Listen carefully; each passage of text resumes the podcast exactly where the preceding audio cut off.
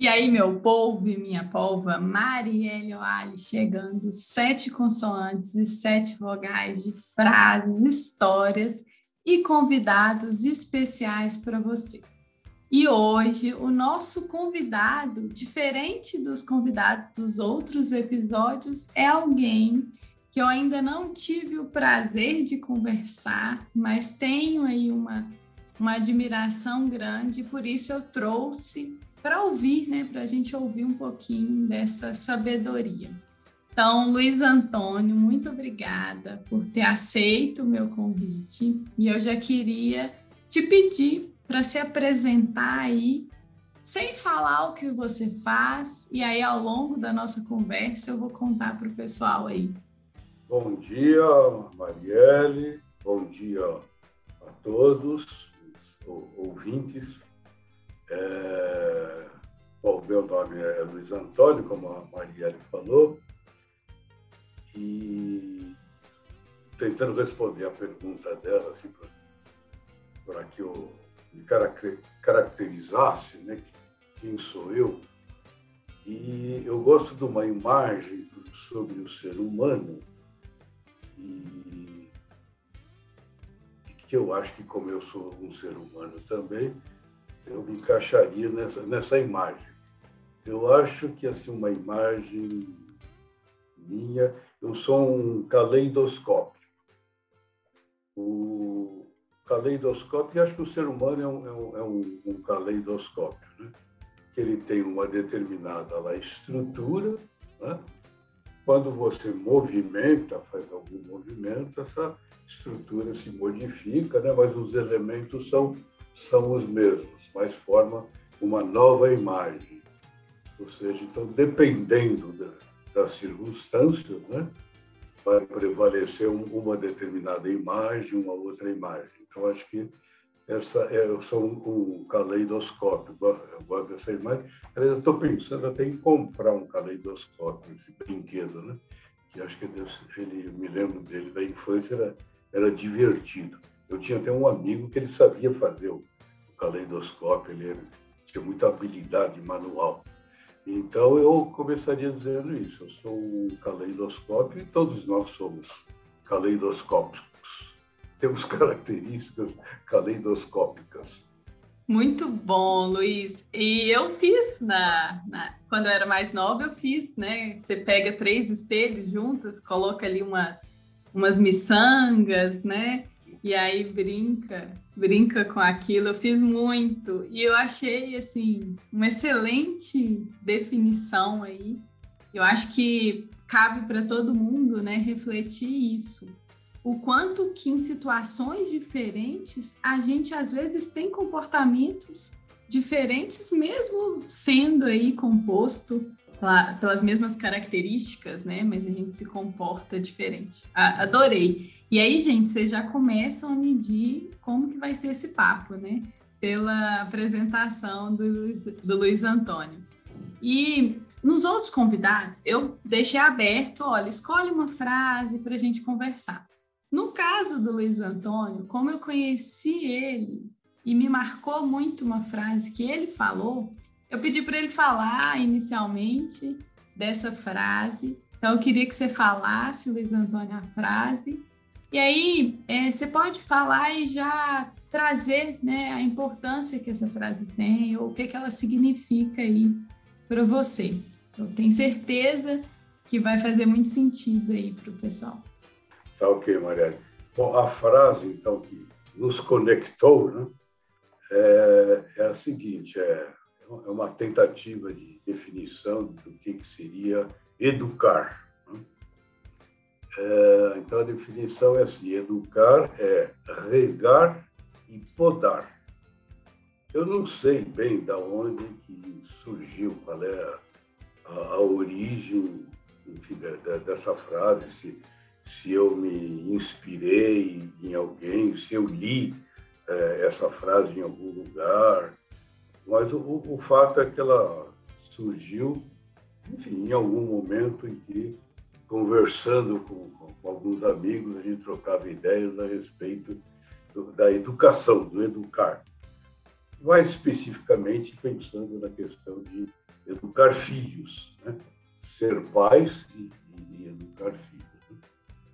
Mas, de qualquer maneira, é, a partir do teu convite também, eu comecei um pouco a, a, a voltar no, no, no, meu passado e eu acho que encontrei uma origem muito concreta, interessante, muito concreta. Era assim, na, na, na, na minha infância eu morava numa casa em São Paulo, num, num bairro chamado Bosque da Saúde, aqui em São Paulo.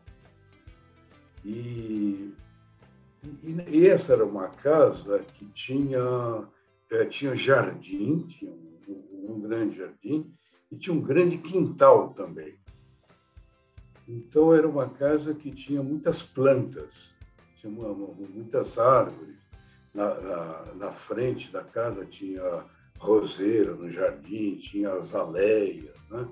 no quintal tinha caquizeiro, caquizeiro de caqui, é, tinha jabuticabeira, tinha uma, uma, uma frutinha amarela pequenininha chamada araçá, araçazeiro. Enfim, era, era, e tinha, inclusive, a, a separação da fronteira com, com, a casa do lado era uma cerca viva, era uma cerca é, de plantas. Né? Então, era, era, era um, uma casa que tinha muitas plantas, tinha também lá no fundo, tinha um galinheiro, tinha também é, um pé de maracujá, tinha chuchu, uma plantação de chuchu, tinha assim, cebolinha, salsa, horta, né? Então, esse, esse era o, o cenário é, lá da casa. E eu não sei cada onde que surgiu, mas um dia apareceu lá um senhor português da Ilha da Madeira, o seu Manuel, e oferecendo para trabalhar como jardineiro. Ele acabou, enfim, sendo contratado lá pela minha família para ser jardineiro. E eu ficava observando né, o, o, que ele fazia, o trabalho que ele fazia. Né? E ficava vezes do lado dele ali, ele conversando comigo, e ele me dando também umas orientações, explicando as plantas. E me falava muito sobre o regar. Ele falava muito sobre o regar. Então, o, o, o regar, acho que me veio um pouco daí. E o podar veio porque era assim, ele vinha, né? era muito interessante assim que o, jardim, o quintal, assim, pertenciam a ele, era dele, não era nosso, não. era dele. Aliás, ele ficava muito bravo se a gente fizesse alguma alteração, alguma modificação. Ele, ele aparecia, por exemplo, sem, sem comunicar, ele não avisava que ele ia. Ele tinha lá na mente dele uma, acho que uma data, né? Ele ia ter uma data que ele achava que havia necessidade de podar. E ele simplesmente aparecia. Ele vinha, tocava a campainha, bom dia, trazia lá os instrumentos de trabalho dele, chegava e tal, falava que hora que ele queria o almoço. Olha só! E, e fazia, e fazia o trabalho dele. Esse, isso de que o, o, assim, o jardim, as plantas pertenciam a ele, me lembro, foi muito marcante, uma vez o meu irmão trouxe lá um, não sei bem o que, que era, mas era uma uma espécie de uma trepadeira, alguma coisa assim amarela, e resolveu colocar em cima da cerca viva, né, para que fosse crescendo e se entretendo. O seu Manuel ficou revoltado, arrancou tudo aquilo lá. O que é isso aqui? Quem é que teve essa ideia? E a gente tinha até medo dele. Mas era uma figura, foi uma figura marcante assim, né? E eu, é engraçado que agora, né? Agora eu juntei um pouco isso do regar e podar. Porque ele me, me, me designava o papel para regar. Ele que me orientava como é que eu devia regar, qual é que era a mangueira, de que jeito, quanta água. Então ficou uma dupla assim, né? Quer dizer, eu regava, ele podava. Né? Acho que juntou eu e o, e o seu Manuel, é uma dupla. E eu tenho um Manuel aqui dentro de mim, né? Que seria, digamos, um jardineiro, né? um jardineiro, aí no caso, um jardineiro da educação, né? transplantando aí para filhos, ou educação também de, de alunos, né? Onde você cuida, né? Você rega, mas também você cobra, né? Cobra, faz prova, né? Enfim, testa o, aprendizado do aluno. Eu tenho a impressão que foi um, enfim, esse conjunto caleidoscópico aí da vida, né? Que uh, me fez levar a essa frase e que eu tenho assim conversado com algumas pessoas, principalmente é, outros pais, né? são colegas meus que são pais, né? que têm filhos, né? E tem havido assim uma concordância realmente de que essa é uma é uma tarefa da educação que é muito difícil. Aliás, é, é, é muito difícil. Tem um, um autor que eu, eu não vou citar o nome dele agora, senão vocês vão descobrir as, um pouco o que eu faço, mas é um, é um sujeito famoso. Ele falou que tinha três profissões impossíveis. Era é, governar, educar e analisar. Ser analista. Três profissões impossíveis? Impossíveis. É assim, são muito difíceis. Difícil, com certeza. Governar, é, governar é você estabelecer prioridades, né? Você vai estabelecer prioridades dentro de recursos limitados, né? E você está falando aí, Luiz, é, de planta? Ah, Bom? desculpa. É, não, porque você estava falando de planta e me lembrou muito, assim, na casa da minha avó tem muitas plantas, é, então sempre teve uma preocupação se a gente ia viajar, alguém para ficar, para regar as plantas. E eu, quando eu, é, eu, quando eu comecei a morar sozinha e que eu tive né, tentativas de ter plantas, eu já passei por situações de matar a planta por molhar demais. Ou em situações de perder a planta porque eu viajei e ficou muitos dias ali sem regar. E, e o quanto que às vezes essa analogia, né, que como você colocou na sua vida, ela, ela foi muito ligada a essa ao fato de você conviver com, com o Manuel, né, o seu Manuel jardineiro, é, e o quanto que a gente pode pensar isso também na nossa prática, se você com as plantas é assim, né, na nossa vida, e, e até você trouxe aí para a educação, né, enquanto professora, é, os alunos, se a gente perguntar, o aluno, ele não, não tem um apreço para aquele professor mais bonzinho, que dá tudo na mão, entendeu? E nem para aquele que é muito extremamente rígido e não tem nenhuma abertura. Então, essa arte aí, né, de medir a água e o fubá, como, como se dizem, né, é, é extremamente desafiadora, tanto na educação é, na escola quanto na, na criação de filhos. Eu acho que agora a gente já pode falar, né? O Luiz Antônio, ele é médico, psiquiatra. Quero saber, viu, de quem que é a frase. E eu queria que você falasse também. É, agora pode, né? Assim, encaixe aí do jeito que você quiser.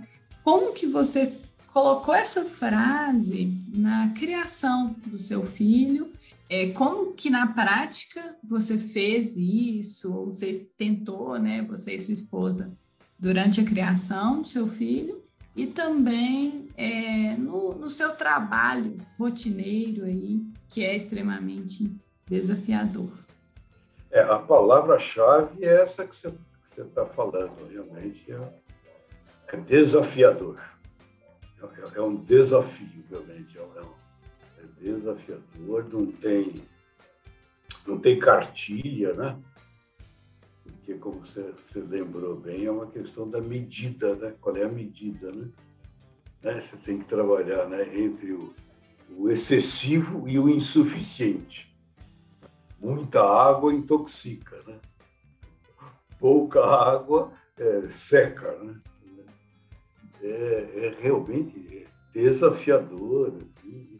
Eu, eu diria que eu acho que a gente tenta, nós tentamos. A gente tenta, e acho que a gente tenta, é, principalmente com a gente mesmo, na nossa, como a gente tenta se educar, né? no sentido de trabalhar com essas medidas. Né? O, o quanto eu tomo um determinado caminho em detrimento de outro, é, o quanto me, o meu comportamento vai em relação a uma determinada situação e numa outra situação, como você falou, é, é um outro tipo de comportamento, né? É, é, você dosar, digamos, os teus os teus lados, né? o teu lado bonzinho e o teu lado malzinho, né? Nós somos bons e maus, né? Mas eu acho que são, são tentativas, né? Que no caso é que no, no caso do, de ter filho, tanto eu como, como a minha esposa, eh, nós temos um entendimento de que talvez seja uma das, uma das maiores responsabilidades que o ser humano tem. Extremamente é, é, delicada assim, é, essa decisão de você ter um filho, de colocar um filho no mundo, né? Porque você precisa cuidar dele. É. Cuidar. Só colocar no mundo, isso é, isso é biologicamente até fácil, né? Solta por aí alguém que cuida, né? Mas, é, assim, então nós sentimos muito é, essa responsabilidade, assim, desde, desde o momento em que decidimos ter. E com isso, é, nós procuramos, né? tentamos, né? tentamos fazer exatamente essa mescla, né? essa, fazer essa dosagem aí né? de, de, das medidas. É difícil de, uh, você avaliar o resultado, né? porque não depende só disso. Né? No caso de um filho, depende dele também, depende do filho. Ele próprio também tem a, a potência dele, a força dele, né? alguma coisa assim, assim como os alunos também. Né? Mas eu acho que são tentativas, são tentativas, acho que são é, desafios. E eu tendo a concordar com essa frase que é do Freud, mesmo, que falou essa frase do, do, das profissões impossíveis, né, de é, governar, educar e analisar, é, é, do Freud. Aliás, consta, não sei se isso é verdade mesmo, é lenda, né, que uma mãe tem se dirigido ao Freud perguntado para ele, ah, doutor Freud, o senhor que estuda aí essa questão da, da, das crianças, do desenvolvimento, do comportamento humano, qual, assim, qual é a melhor maneira né, de educar um filho? E ele falou assim, olha, minha senhora, a senhora pode ter uma certeza. A senhora vai sempre errar. Com certeza. Não tem jeito. Mas aí eu só tenho também o que, que dá para consertar, né? Rever, pensar o que, que aconteceu.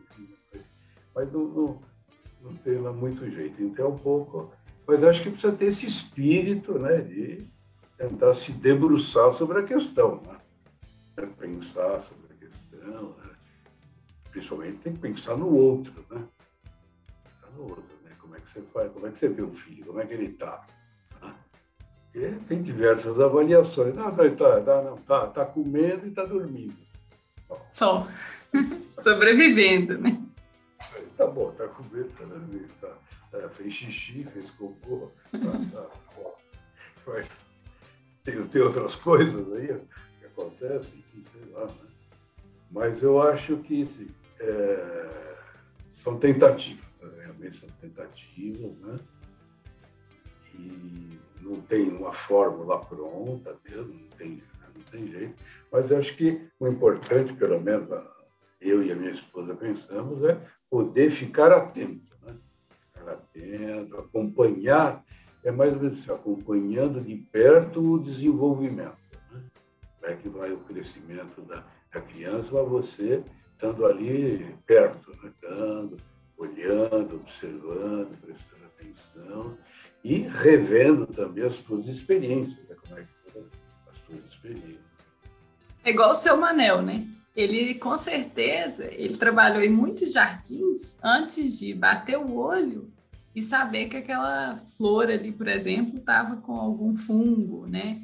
Ou que estava precisando é, podar. Então, acho que essa experiência também ela acaba acontecendo e o erro ele vem muito da imaturidade, sem saber o que fazer. Então, quando a gente aprende, né, com os erros e começa a treinar o olhar para ver e eu falo muito que a gente precisa começar a olhar para as nossas habilidades e, e dar valor para elas. Então, quando os pais enxergam nas crianças potencialidades e conseguem ali regar, eu acho que isso ajuda a florescer o desempenho, né? Apesar que eu não sou, não sou mãe, mas eu percebo um pouco disso nos alunos que quando eles conseguem utilizar algo que eles são bons para é, estudar ou para fazer um trabalho, isso potencializa.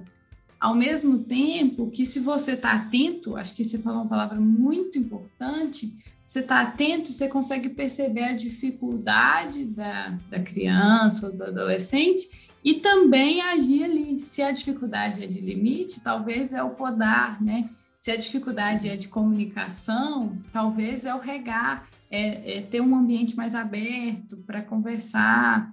Então, eu fico imaginando muito isso. E eu fui criada é, com minha mãe, mas na casa dos meus avós, junto com as minhas tias. Então, tinha muitas, muitas mulheres presentes. É, eu aprendi muito com minha avó e com meu avô. E na minha casa, eu pergunto, pedia as coisas para minha mãe, ela me falava para pedir para minha avó. E eu lembro muito assim, ó, de duas coisas. Primeiro, minha mãe me falava uma frase que é assim: você pode fazer o que você quiser, desde que você tenha coragem de assumir que você fez. Então, se você tiver coragem de falar que você fez, então você pode fazer. E, e quando era alguma coisa assim, por exemplo, quando eu era adolescente, eu queria, minhas amigas todas tinham feito piercing no umbigo e eu queria fazer. Aí eu fui pedir minha mãe. Aí a minha mãe falava assim: pede sua avó. E aí minha avó falava assim: não, Marielle, não faz isso não, negócio não, não mexe com isso não. Ela, ela me mostrava ali que não era a melhor coisa para fazer, sabe? Então, ela, às vezes, era, mesmo sendo vó, né? Era a pessoa ali, às vezes, que podava. Não, não vai fazer isso, não. E a minha mãe, ela deixava mais, mais aberto, porque eu acho que ela entendia que a minha avó ela ia ter esse bom senso e trazer. E hoje eu super agradeço, sabe? Que hoje não tem sentido nenhum na minha vida se eu tivesse um furo na barriga, sabe? Assim, e era uma coisa tão. que no momento lá atrás não fez diferença nenhuma na minha vida. Eu não deixei de ser amiga das minhas amigas porque eu não fiz o, o furo. E hoje eu agradeço muito minha avó que não deixou, né? Então, é isso. Nessas coisas pequenas, que lá atrás eu posso até ter ficado chateada, né? Mas hoje eu vejo que, que é isso, tem que ter limite. A gente não pode fazer tudo que a gente quer, né? E ter alguém com um pouco mais de experiência para falar com a gente, olha, não faz isso, não. É muito importante, né? E, e eu acho que o mais difícil, talvez, desse regar e podar seja, hoje em dia, pelo que eu tenho percebido, é justamente o podar. Que ao podar você, você desagrada, né? Desagrada. Você frustra.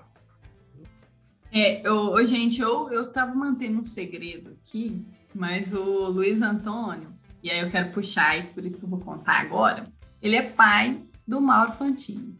E o Mauro Fantini, vocês já sabem que eu, que eu falo muito dele. A gente acabou gravando um podcast e ele deu o nome lá de Frases Tatuáveis. E no, ao ouvir o episódio 100, que o Luiz Antônio gravou com o Mauro Fantini, ele falou de um, de um negócio que me chamou muito a atenção, que foi os tesouros culturais.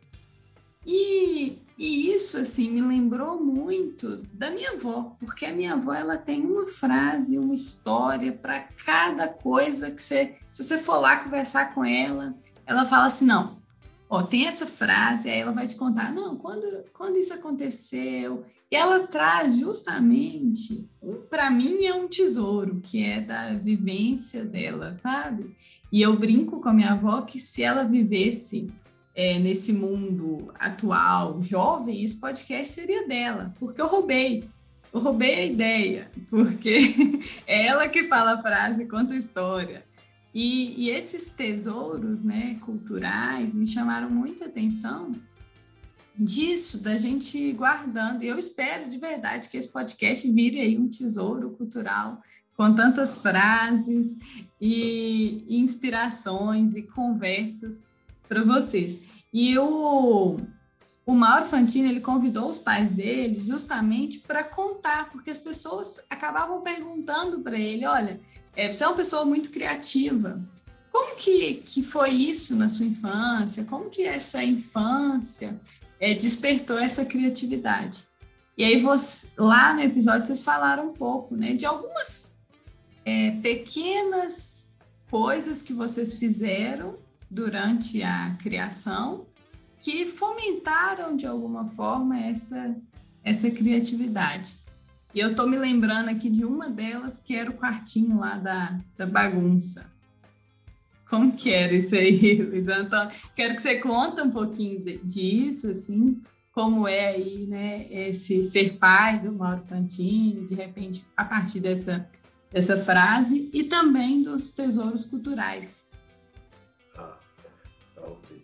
O, o, o quarto da bagunça foi uma uma ideia da, da, minha esposa, da, da, mãe do Mauro.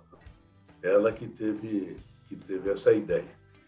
Então, a, a gente tinha, tinha, um quarto aqui no, no, apartamento e que a gente denominou de quarto da, da bagunça, que era o local onde a, a gente mora num prédio e, e o Mauro tinha, enfim, vários amigos aqui do, do prédio eram mais ou menos assim da, da mesma idade. Né? Eles cresceram juntos. Então, esse era o lugar deles. E ele, vinha ele, os amigos dele, e aí eles lutavam, brigavam, faziam, faziam de tudo. Tudo era possível. Ali era o quarto da, da, da liberdade, mas era só ali, né? só ali que era o espaço é, destinado para isso. E acho que foi muito importante, assim, tanto para ele como para o para os amigos dele, né? esses amigos dele do, do, prédio que até hoje ele, ele, ele tem, mantém contato com, com, com, esses amigos. Né? E foram, assim, enfim, foram anos né, de, de, de, desenvolvimento, porque eles tinham, acho que naquela época, assim, tipo seis, sete anos, mais ou menos. Então esse era o, esse é o espaço aí do, do quarto da bagunça, ficou famoso, né? ficou famoso ele, ele era também um quarto que ele tinha proteção, tinha assim, uns acolchoados, tinha assim, uns colchões, para que ninguém se machucasse. Então também tinha a proteção. Eles davam cambalhota, enfim, faziam uma, uma série de. desenvolviam nessas essas habilidades. Né? Esse quarto da bagunça ficou famoso entre, entre eles, né? porque eu era assim, na, na, casa dos outros não tinha, né? então era, era, só na casa do, na casa do Mauro. Então o Mauro era um pouco assim, um, um herói para os outros. Né? Falou, a casa de vocês é, é que é legal. Mas, enfim, foi, foi algo assim, é, muito marcante. Em relação aos tesouros culturais, é, é, é um hábito que eu fui desenvolvendo de observar assim, frases, observar frases, em qualquer lugar. Em qualquer lugar. Às vezes eu entro num, sei lá, num restaurante, tendo uma frase, num bar. Uma que eu notava muito era essa é, filosofia do irmão da estrada, que aparece no, no para-choque dos caminhões, dos caminhoneiros. Tem alguma coisa ali escrita, enfim. E, e, e aí foi um pouco uh, juntando com outros, enfim, principalmente assim, alguns, alguns filósofos, né, principalmente alguns, uh, autores que eu, que eu, que eu, que eu nunca, nunca li, nunca, mas que eu fui descobrindo que tem algumas frases sobre a vida e principalmente sobre a natureza humana. Basicamente isso. Como é que é? quem é o homem? Assim, que a pergunta é quem é o homem, como é o homem.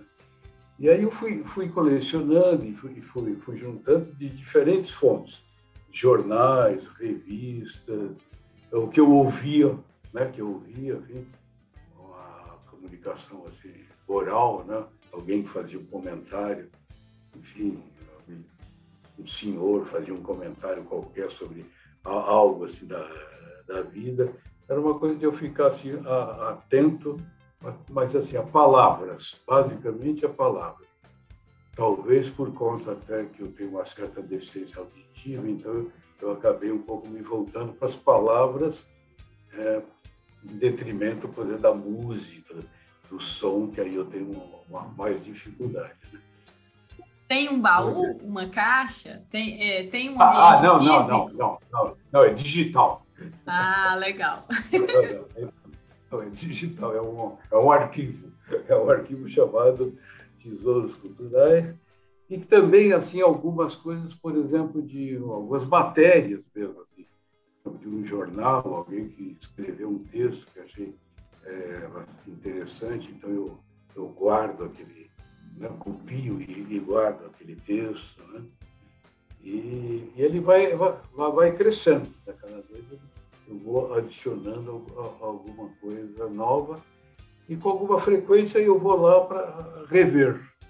Rever, tem algumas coisas. Ah, isso aqui eu não, não, me lembrava dessa frase aqui do, do Luiz Fernando Veríssimo, enfim, alguma coisa assim desse tipo. E aí eu, eu, eu falei para o Mauro que era a herança que eu ia deixar para ele. Muito Esse bom! Era, era o legado, o legado que eu ia deixar para ele é, era esse daí. E, e, e daí, então, é, bom, aí é, também acabou tendo uma conexão é, minha com ele, que ele tem acesso né, aos, aos tesouros culturais também.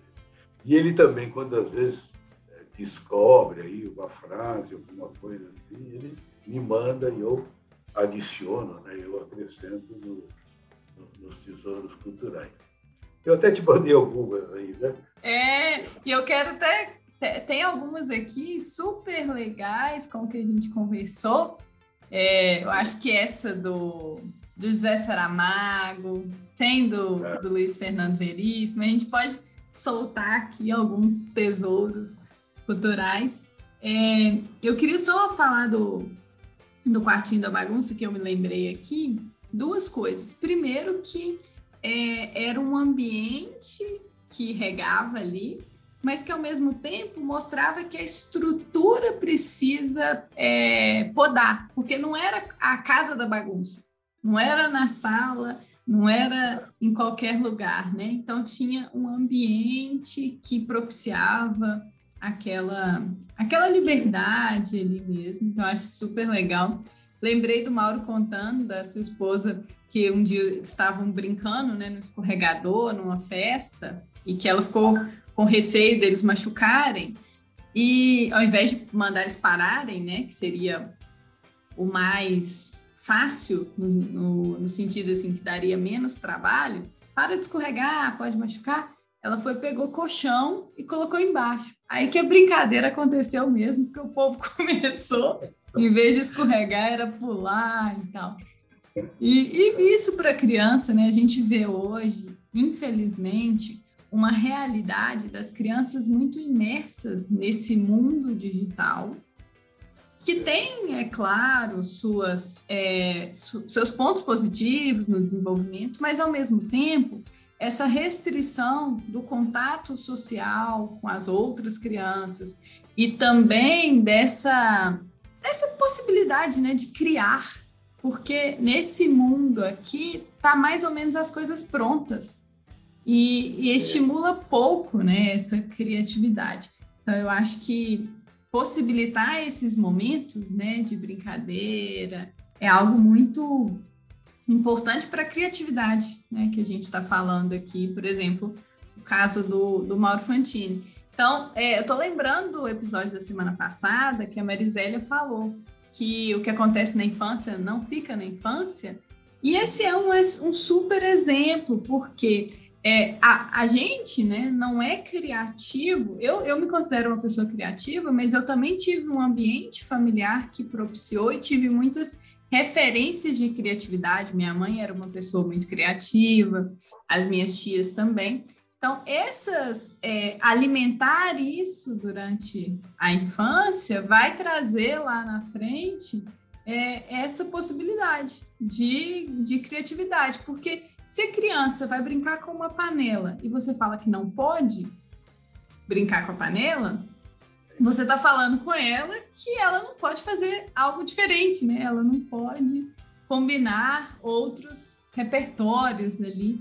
Então, acho que, que isso, isso mostra né, o poder que tem esse, esse regar ali na infância, também, né, principalmente aí para a criatividade, que eu acho que hoje as pessoas costumam falar assim, ah, mas eu não sou criativo. Talvez não teve tanto estímulo, mas pode, a partir de agora, buscar né, esses estímulos, desenvolver é. essa, essa criatividade. Eu achei, achei isso muito, muito legal, assim, sabe? Essa, essa ideia, porque assim, para mim, o quarto de bagunça, ela, ele não é um espaço físico, ele é um, um conceito. Sim. Né? É quase que uma metodologia, olha. Assim como na vida, né? A gente não pode é, fazer bagunça em qualquer lugar, a gente não pode falar alto em qualquer Sim. lugar, né? A gente precisa é, entender ali e moldar nossos comportamentos. Não, achei assim fenomenal, sabe? Eu acho que é um super é uma super inspiração para as pessoas também pensar nas suas vidas, como que ela, para quem está criando filho, é uma, uma ideia aí de como que pode ter ambientes, e aí ambientes não só físicos, né, mas que moldam esses comportamentos, é, que facilitem esse regar e podar. E para a gente, professor, acho que é muito legal é, quando eu comecei a minha profissão, eu era um pouco mais rígida do que eu sou hoje, porque justamente eu entendo isso. Até que ponto eu preciso, né? É, eu marco uma data. Até que ponto eu preciso ser inflexível com aquela data se eu sei que para os alunos pode ajudar? Mas ao mesmo tempo eu não posso mudar sempre, porque senão tira a responsabilidade dos alunos com a, com a questão da pontualidade. Então, esse, sabe, esse jeito de da gente ser flexível na, enquanto professores contribui muito com o processo. Acho que isso, isso é, um, é um ponto aí, sabe? É, Luiz Antônio, eu queria trazer. Agora vamos lá de tesouros culturais. Deixa eu ler um aqui para vocês. Bom, é, Luiz Fernando Veríssimo. Quando você pensa que sabe todas as respostas, Vem a vida e muda as perguntas. ah, e a gente fica doido, né? A gente fala assim: eu aprendi a lidar com essa situação, aí agora muda tudo. E, e aí eu tô lembrando do caleidoscópio. E aí, quanto que conhecer as nossas pecinhas e aí eu falo muito do autoconhecimento, nos ajuda a entender quais imagens que a gente pode criar, mas a gente nunca vai conseguir compreender todas, né? Porque ali é, é o infinito. Então, quando a gente é, busca esse, esse autoconhecimento, a gente não vai ter todas as respostas, lógico que não, mas a gente vai ficar mais perto de enxergá-las, né? De conseguir, é, mesmo nas mudanças. Né? É, de ver as peças, exatamente. O Veríssimo ele tem uma outra que é muito boa, que diz assim: é, eu sou contra a pena de morte. É, eu sou contra a pena de morte. Mas quem é, fica é, sentado no cinema atrás de você, comentando o filme, falando sobre o filme, mereceria. ah, é verdade. Eu, eu, tenho um princípio, né? Tenho um princípio. mas eu tenho um sentimento. E às vezes a gente deixa, né? Assim, é, a gente tem que lidar com aquela situação, mas a vontade era virar para a pessoa e falar assim: pode, pode não fazer isso, por favor, né? E a gente não faz. Enfim, eu acho que são essas, essas questões né, de que a, a gente vive, né? Enfim, é, eu, eu, eu já estou no, no, no, final, já estou chegando na fase final da, da vida, né? A gente vive e, e acha, né? Acha que sabe as coisas. E dali a pouco, dali em cinco minutos, acontece algo que né, te coloca uma, uma, uma questão que estremece um pouco as, tu, as, tuas, as tuas estruturas, né? balança lá, muda o teu caleidoscópio um pouco e, de repente você descobre alguma coisa que às vezes te surpreende muito. Né? Fica muito surpreso assim, esse, essa questão do autoconhecimento. O problema do autoconhecimento é isso. Às vezes você descobre certas coisas bastante desagradáveis sobre você mesmo. E isso faz muito parte de que a gente não é de longe perfeitos, né? E eu gosto muito de falar, Luiz Antônio, da importância da gente pedir ajuda.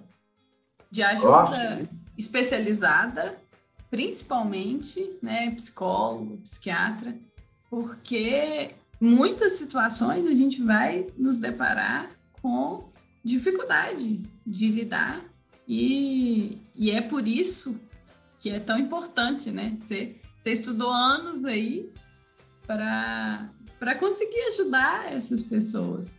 E muitas vezes as pessoas não procuram, eu, eu vejo muito isso, principalmente da psiquiatria e da psicologia, preconceito.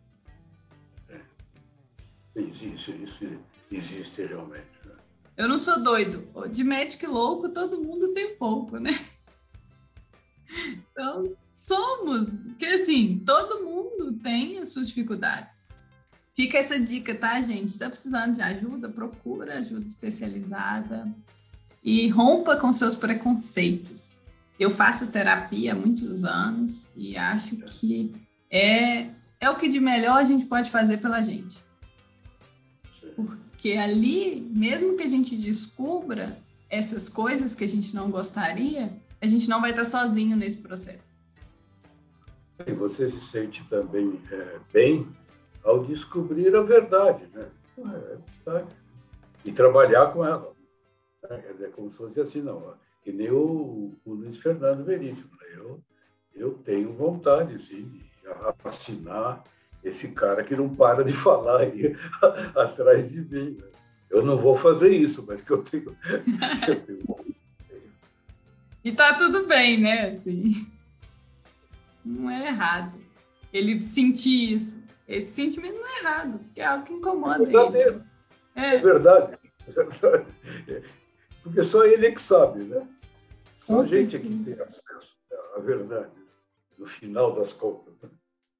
Ah, eu acho que assim a gente trouxe muitas muitas coisas aqui, muita coisa legal, sabe, para refletir. É, para mim, inclusive, eu ouvi a frase, né? E eu mudei ela na minha cabeça, eu anotei ela diferente. Eu anotei que educar é a arte de regar e podar. E aí, esse, e eu ach, eu acreditei que era isso que, que, tava, que você tinha falado. Aí eu fui ouvir o podcast de novo esses dias e eu falei assim, gente, não tem essa palavra arte, eu coloquei na minha cabeça. Então a gente boa. vai. Boa, boa, muito boa. Vou, vou, vou colocar nos, tesouros a partir de amanhã. Hoje, hoje mesmo. E aí? É, é, é arte, e, arte jardineiro. Né? É, e seu Manuel, acho que você pode colocar aí, né? É, Luiz Antônio e seu Manuel, de barra, autoria. Barra Manuel. barra Manuel. E. Barra desse... Marielle. Agora ah. barra Marielle. É. Mas ah, Luiz, Luiz Antônio Marielle. Uma honra aí para mim.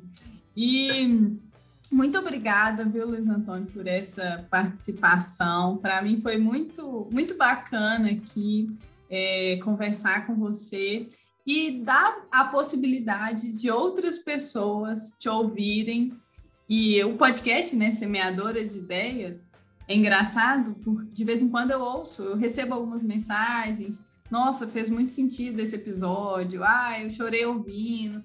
E você fica assim, às vezes sem entender o que que é possível, né? Uma conversa, o que que é possível de, de provocar nas outras pessoas. Então, eu fico muito feliz quando eu consigo isso, de alguma forma. É, plantar essa sementinha da reflexão e que as pessoas depois ali comecem a regar aquela informação ali. Então, eu fico, fico super feliz, tenho certeza que você contribuiu muito para isso. E aí, eu queria te pedir para deixar uma, uma mensagem final e depois eu vou ler aquele trechinho do José Saramago. Ah, tá ok. Olha, a, a mensagem final é, que eu deixo é de agradecimento a você. É isso. Agradeço a você a oportunidade, enfim, de trocar algumas ideias, né? E que na linha lá do, do, do Mauro, meu filho, né? A questão das conexões, né? as potências, né? potências de, de conexões. E, é assim, então, somos caleidoscópicos, é, nos unindo e juntando os manuais, né? juntando as experiências né? e trocando ideias sobre, sobre a vida. Né? Eu agradeço a oportunidade né? e, e eu deixo até a sugestão, se você quiser, enfim, talvez até conversar com a, com a Cesira, minha esposa também, né? que, que, ela, enfim, é, tem uma grande participação aí na, no desenvolvimento do Mauro. Que legal. Vou, vou conversar com ela, assim. Muito obrigada, assim, gente. Muito. Fico muito feliz, de verdade, de conseguir é, trazer essas reflexões que tudo que eu falo e todas as pessoas que eu converso, eu trago aí para vocês, mas eu trago para mim também. E eu tenho certeza que me alimenta e me torna aí uma pessoa melhor. Eu quero deixar vocês com o meu abraço virtual, mas com a intenção real de que a gente trabalhe lá, né, entenda o, as potencialidades da infância, mas que a gente consiga na nossa vida também usar esse conceito é, do regar e podar para todas as nossas ações e comportamentos. E para a gente finalizar, eu quero trazer um tesouro cultural cedido pelo Luiz Antônio, que é um trecho do José Saramago, que ele fala sobre filhos. Filho é um ser que nos foi emprestado para um curso intensivo de como amar alguém além de nós mesmos, de como mudar nossos piores defeitos para darmos os melhores exemplos e de aprendermos a ter coragem. Isso mesmo. Ser pai ou mãe é o maior ato de coragem que alguém pode ter, porque é se expor a todo tipo de dor, principalmente da incerteza de estar agindo corretamente e do medo de perder algo tão amado. Perder como? Não é nosso? Recordam-se? foi apenas um empréstimo. Um abraço e até mais, seus idiotas.